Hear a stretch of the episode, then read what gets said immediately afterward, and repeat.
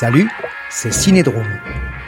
Cinédrome sur Radio Ems, c'est le mensuel des films rares, oubliés, inconnus, invisibles, ratés ou réussis, bizarres, bis ou carrément Z. Le premier mardi de chaque mois, la chronique du cinéma des marges et de la déviation. Alors fermons les yeux, ouvrons les oreilles, c'est Cinédrome.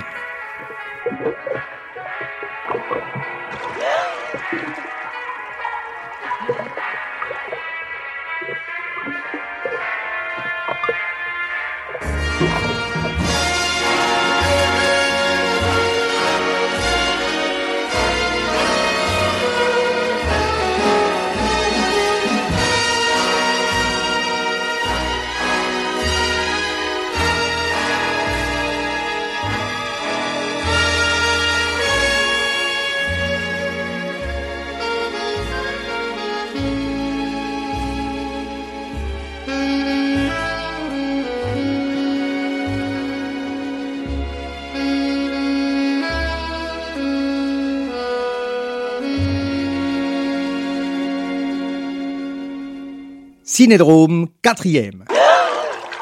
Cinédrome fête sa rentrée des claps. Et tout d'abord un mea culpa sincère, navré et contrit. Qui aime bien châtie bien. Comme nous l'a fait sévèrement remarquer par courrier recommandé porté allègrement avec amour du service public par un facteur comme il se doit trotskiste, notre jeune auditeur collégien, passionné de cinéma déviant, bizarre, bis, etc., Jean-Henri Gonzague Saint-Gris de Tinville, résident cité Lénine à Montreuil 9300, s'est beaucoup plaint de quelle n'a pas été sa surprise, sa frustration, sa tristesse et son écœurement quand il a constaté avec effroi la cruauté d'une absence horrifiante le mardi 3 juillet dernier? Ce jour-là, jour maudit, jour sans pain, sans caviar ni kebab, son émission cinédromesque préférée est-elle la guéguerre de 3 à 10 420 dans l'aube, elle n'a pas eu lieu? Tous les congés payés acquis de haute lutte, et il en a bien besoin, le prolétaire macronisé, en ont été gâchés. Et nous tenons, à plat ventre, tel le moine cistercien affligé, à nous en excuser et nous flageller, et ça c'est bon. C'est ma faute, c'est ma très grande faute, j'ai mal, oui, c'est bon. J'avais mal lu mon agenda. Je suis parti en vacances, et lui, Jean-Henri Gonzague, ventre saint gris, il a été privé de dessert cinématographique. C'est un désastre, à côté de quoi la catastrophe climatique, la canicule, les cyclones, les inondations, la fin du monde pour bientôt, merci les vacances de monsieur Hulot. Franchement, on s'en fout. Ça s'appelle un loupé. En même temps, euh, comme dirait notre cher président, Jean-Henri Gonzague, il a la rage. Du coup, il veut faire fureur de vivre, liberté, égalité, puberté, aboyer fort, lever la patte comme une bébête en rute, ça va patater. C'est finalement un mal pour un bien, ce qui me permet d'enchaîner et d'entamer cette nouvelle saison avec quelques bonnes et heureuses nouvelles. Par les temps qui galopent de chemises brunâtres, même pas déchirées comme il se devrait, ça peut faire un gros câlin. Et ça aussi, c'est bon. 2018-2019. Une nouvelle ère commence, car voici venue la première grande saison grande et en vrai, intégrale comme le nu et l'amour à la plage de Cinédrome Le Retour. Onze chroniques de septembre à juillet, enfin si tout va bien. De plus, désormais, Cinédrome, il a aussi son blog, cinédrome.unblog.fr. Et là, vous pourrez sur un site élégant, tout en couleur et avec de belles images, écouter, réécouter, ré-ré, réécouter, pourquoi pas apprendre par cœur toutes les émissions, avec même des bonus que sur Radio Ems, vous les avez pas. Ainsi, de temps en temps, sur le D-Blog, vous aurez même un peu de l'actualité du cinéma. Si, si. Et justement, cette rentrée des claps, Back to Black, comme le chantait avec talent la regrettée Amy Winehouse, en passant, message d'amour et de big respect à la divine Aretha et le bonjour à Mr. Charles. Je vous conseille donc vivement le délicieux et intelligent Black Clansman de Spike Lee et sur le même thème, là pas drôle du tout, l'excellent The Intruder de Roger Corman 1962 en version restaurée et pour la première fois en salle grâce à Carlotta Film. Toujours sur notre blog également, The Devil, court métrage de Jean-Gabriel Perriot, percutant footage documentaire sur les Black Panthers. Enfin, également sur nos écrans en ce moment, à ne pas louper en cette rentrée des claps, Under the Silver Lake de David Robert Mitchell qui mérite le détour. Parano, psyché-pop et pulp, tout comme on aime à Cinédrome. Bon, voilà. Ok. Ça c'est fait, ça c'est fait, ça c'est fait. Toujours un peu violent la rentrée, trouvez pas? Toujours envie de prolonger un peu le farniente, pas vrai? Et puisque vous avez eu le temps, justement, causons de voir de vacances. Vous avez vu ou revu l'Empire d'essence d'Oshima, film outrageusement et délicieusement scandaleux? Vous avez lu ou relu l'Empire des signes de Roland Barthes? Vous avez lu Yapu, bétail humain de Shozonuma? Vous avez jeté un coup d'œil sur le blog d'Agnès Giard, Les 400 culs? Vous avez lu le superbe numéro Jouir de la non moins excellente revue d'anthropologie Terrain? Hmm? Je suis sûr que non. Quel dommage. Mais vous pourrez toujours vous rattraper après avoir écouté, j'espère jusqu'au bout, cette quatrième émission dont l'intro n'en finit pas d'introduire. Car ce mois-ci, comme je vous l'avais mis le saké presque dans la bouche en juin, avant de cruellement vous braquer les sushis sashimi en juillet, Cinédrome vous propose un voyage au pays du soleil levant, avec un film japonais hors norme, occasion kamikaze de s'offrir un voyage anarcho-samouraï en zone humide de gratuité par un vrai trip qui explose tout, la narration, l'espace et le temps. Alors, tout de suite, moshi moshi les amis, entrons dans le vif du sujet, voire dans le sujet à vif ça va massacrer. À l'affiche donc de ce quatrième cinédrome, Eros plus Massacre de Yoshishige dit Kiju Yoshida, film japonais sorti en 1969, restauré et édité en 2008 par les bons soins de Carlotta Film, encore eux, avec un très beau coffret DVD comprenant deux versions, une longue de 3h28 et une courte de 2h38. La photo, magnifique en noir et blanc, est signée Motokishi Azegawa. L'interprétation est brillamment servie par Mariko Okada dans le rôle d'Itonoe, par Toshiko Ii, Eiko Sakutai, Toshiyuki Ozokawa, Osugi Sagae et Yuko Kozunoki, Masaoka Itsuko. La musique est de Toshiichi Yanagi, grand compositeur d'avant-garde, élève, s'il vous plaît, de Monsieur John Cage. Le scénario est du réalisateur, en collaboration avec Masahiro Yamada, qui a écrit dans un tout autre genre plusieurs épisodes de la célébrissime série télé Ultraman. Yoshishige Yoshida, dit Kiju Yoshida, né en 1933, est une des figures majeures de la nouvelle vague japonaise des années 60 et 70. Dans la dite vague, qui n'a rien d'une vaguelette, de très nombreux films seront réalisés en une vingtaine d'années et n'a rien à envier à notre nouvelle vague tricolore. Les innovations y sont souvent bien plus radicales. Citons au passage Saijun Suzuki avec ses polars pop et free jazz, La jeunesse de la bête 1963 ou Le vagabond de Tokyo 1966. On aura, entre autres pépites, le splendide Empire d'essence d'Oshima 1976 film produit par un autre anarcho-ovni issu du cinéma porno rose des Pinku Eiga, Koji Wakamatsu, à la filmographie impressionnante dont le fameux et dérangeant L'extase des anges 1972 sur lequel nous nous attarderons probablement un jour à Cinédrome. Mais Kiju Yoshida est sans aucun doute un des plus importants réalisateurs du cinéma japonais tout court.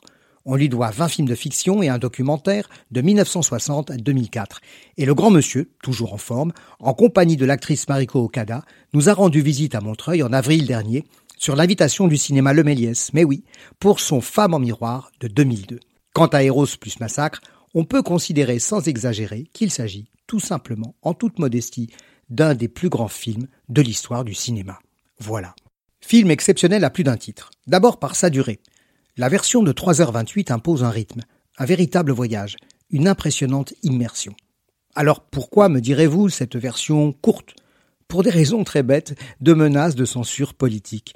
À l'époque de sa sortie en 1970, Yoshida a dû en effet se résoudre à amputer son œuvre d'une heure, sans quoi le film n'aurait tout simplement pas vu le jour. Une des protagonistes, renommée Masaoka dans le film, et personnage bien réel dans la vraie vie, ayant porté plainte pour violation de la vie privée, n'étant pas totalement ravie de se mirer en ce miroir en noir et blanc. Il faudra donc attendre 2002 pour que l'interdit soit levé et le film enfin visible dans sa quasi-totalité, neuf minutes étant toujours manquantes du fait d'une copie d'origine très endommagée. Bon. Mais le pitch, c'est quoi?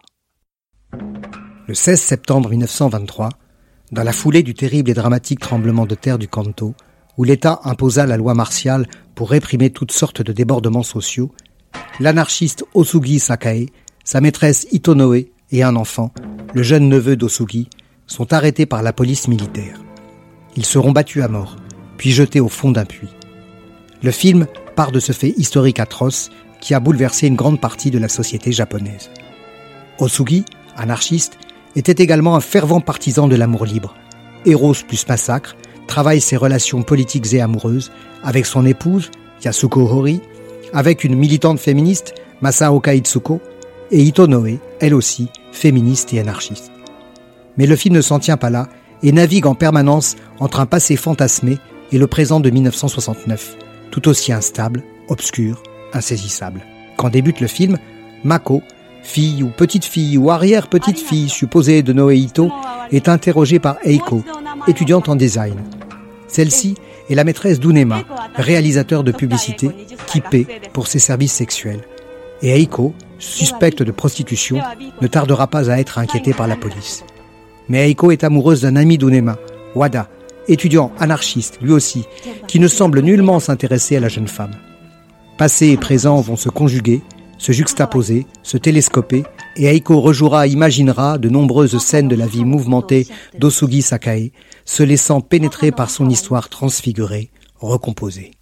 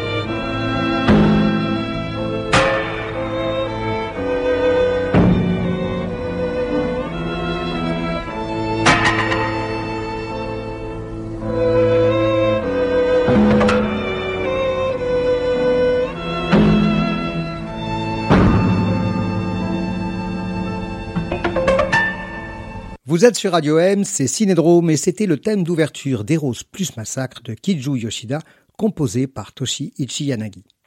Eros plus Massacre est une œuvre subtile et complexe qui résiste absolument à l'exercice du résumé avec la simplification que celui-ci implique.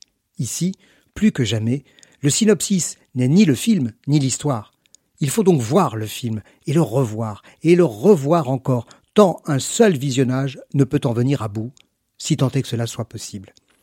L'enchassement des histoires, celle d'Osoki Sakae, Itonoe, Masaoka Itsuko, celle d'Aiko, l'ambiguïté fondamentale qui ne cesse de croître et de s'affirmer sur le statut et le sens des scènes censées donner à voir le passé, les synthèses disjonctives où se confondent passé et présent dans un irréalisme nécessaire et une incertitude totale, le présent lui-même devenant son propre fantôme, son propre fantasme, tout cela donne à la fois une forme radicale et une structure narrative que la photo sublime, tout en nuances infinies de blanc, noir et gris, et la géométrie des cadres incarne littéralement.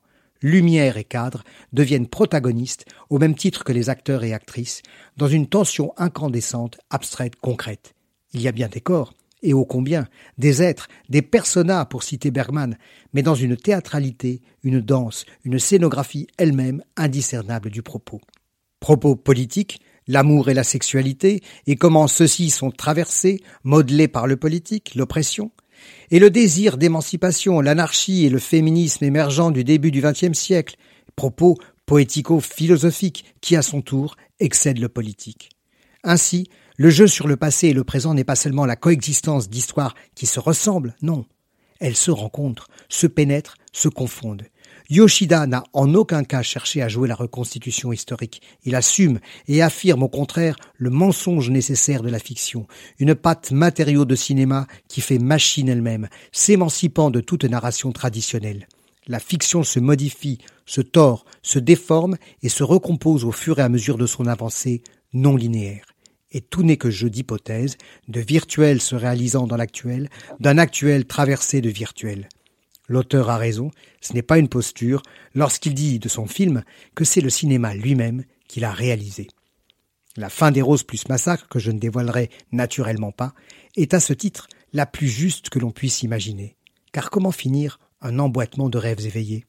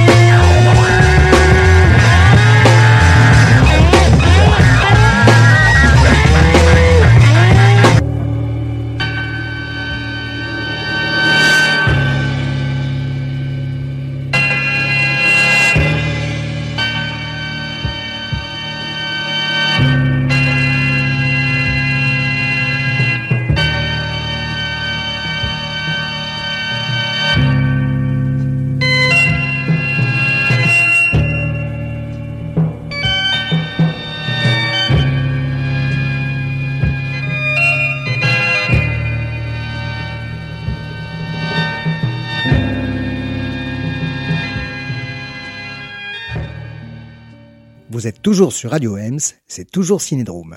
Avec Héros plus Massacre, partant d'un fait historique réel, l'assassinat de deux anarchistes et d'un enfant par un soldat, Yoshida, malgré et grâce à un mode de narration complexe, pose une question simple, celle du pourquoi de ce crime. Le capitaine Amakazu, meurtrier qui a agi de son propre chef, il fut condamné mais n'effectuera jamais sa peine, a poussé naturellement, pourrait-on dire, la logique du système dont il est le bras armé et l'enfant modèle.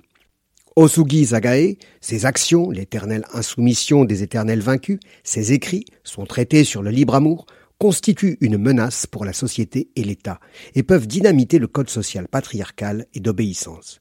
Comme tel, Osugi et les siens doivent mourir. L'égalité homme-femme, la mise en question des institutions du couple et de la famille sont inacceptables et dangereux pour cet ordre hiérarchisé et masculin. Au Japon en 1923, le Code de la famille accorde aux hommes la légalité de liaison extra-conjugale, tandis que l'adultère au féminin est chose extrêmement grave et sévèrement punie. La question du pourquoi du massacre indique bien qu'il s'agit d'un crime politique et non d'une bavure. Nous sommes ici au cœur du cœur, kokoro en japonais, c'est-à-dire d'une micro-politique du désir, d'une grande puissance subversive, capable de faire chavirer la macro-politique de l'État et de la famille patriarcale. Le film plonge avec tension dans la problématique de l'amour dit libre, qui est bien sûr aussi celle des années 70. Que pourrait devenir le sentiment amoureux, les rapports de sexe, libérés des chaînes de la propriété privée, du régime de la domination masculine, de la possession et de la jalousie? Il n'y a évidemment pas de recette, et si le sentier, qui bifurque sans cesse, se construisant lui-même pas à pas, est bordé de fleurs, elles ont toutes, cependant, des épines qui font saigner le cœur et les corps. Mais, même sans lendemain qui chante, Yoshida nous invite à vivre l'intensité de la liberté, au risque de la douleur, de l'effroi et de la mort. Liberté jamais atteinte, mais chemin d'émancipation indispensable vers un horizon nécessaire. Si Eros plus Massacre est incontestablement le chef-d'œuvre de Kiju Yoshida, c'est aussi le premier volet de sa trilogie politique. Ici, l'anarchie, la quête de l'émancipation des individus, des femmes et l'égalité des sexes comme dynamitage de la société non seulement impériale, mais plus globalement oppressive et étatique. Le deuxième volet de cette trilogie, ce sera en 1970 Purgatoire Heroica sur le communisme. Le troisième en 1973, Coup d'État sur le nationalisme. Anarchie, communisme, nationalisme, trois grands courants ayant traversé de façon forte le Japon du siècle passé. Car Eros plus Massacre doit bien sûr être reconsidéré dans le contexte des grands mouvements révolutionnaires et de contestation du Japon des années 60 et 70. Mouvements radicaux étudiants, premières luttes écologiques d'ampleur, refus de la guerre du Vietnam et des bases américaines. C'est dans ce contexte-là qu'émerge un cinéma indépendant et radical. Yoshida crée ainsi sa propre société de production dès 1962. Cinéma indépendant qui égalera en volume et en capacité de diffusion le cinéma des grands studios, cinéma de grande santé aux formes incroyablement créatives et diversifiées, la dite nouvelle vague étant en fait une multitude, un archipel sans dieu ni maître, ni modèle, ni manifeste. Pour conclure, quelques citations issues du film. La première d'un Max Stirner aux accents nietzschéens. Ne cherchez pas la liberté dans l'abnégation, mais cherchez en vous-même, soyez un moi tout-puissant. Et enfin, ce haïku qui conclut le film. Au printemps, rescapé du massacre, nous dansons parmi les fleurs. Alors, mes amis, mes amours, dansons. Alligato.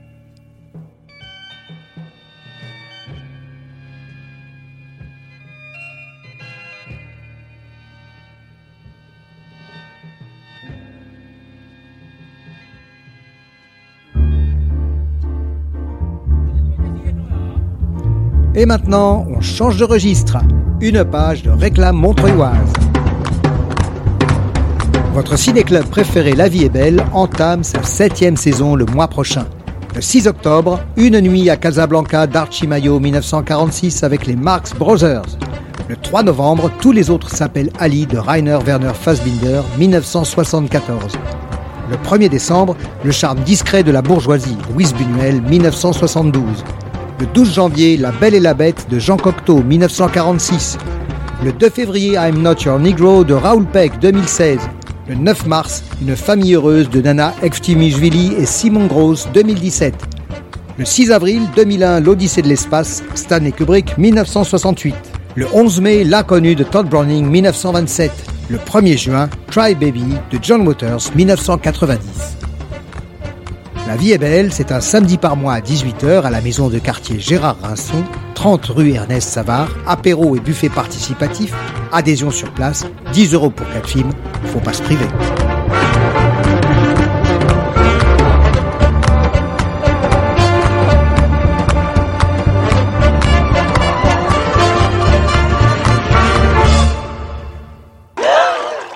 Le mois prochain, Cinédrome vous proposera de découvrir un film vraiment invisible, qui n'a hélas rencontré qu'un public restreint il y a dix ans.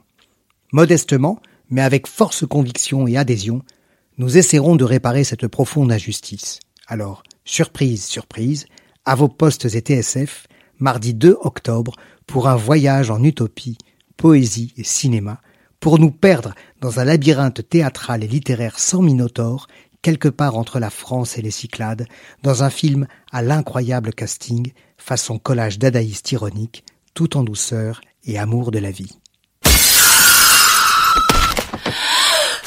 Vous pouvez retrouver toutes ces informations ou réécouter Cinédrome en replay tous les mardis à 18h ou en podcast sur cinédrome.unblog.fr ou bien sûr sur Radio Ems, la radio de Montreuil et de l'Est parisien. Eh oui, c'est déjà l'heure des adieux déchirants. Cinédrome, c'est fini pour aujourd'hui. On se retrouve le mois prochain, mardi 2 octobre, à 18h. Salut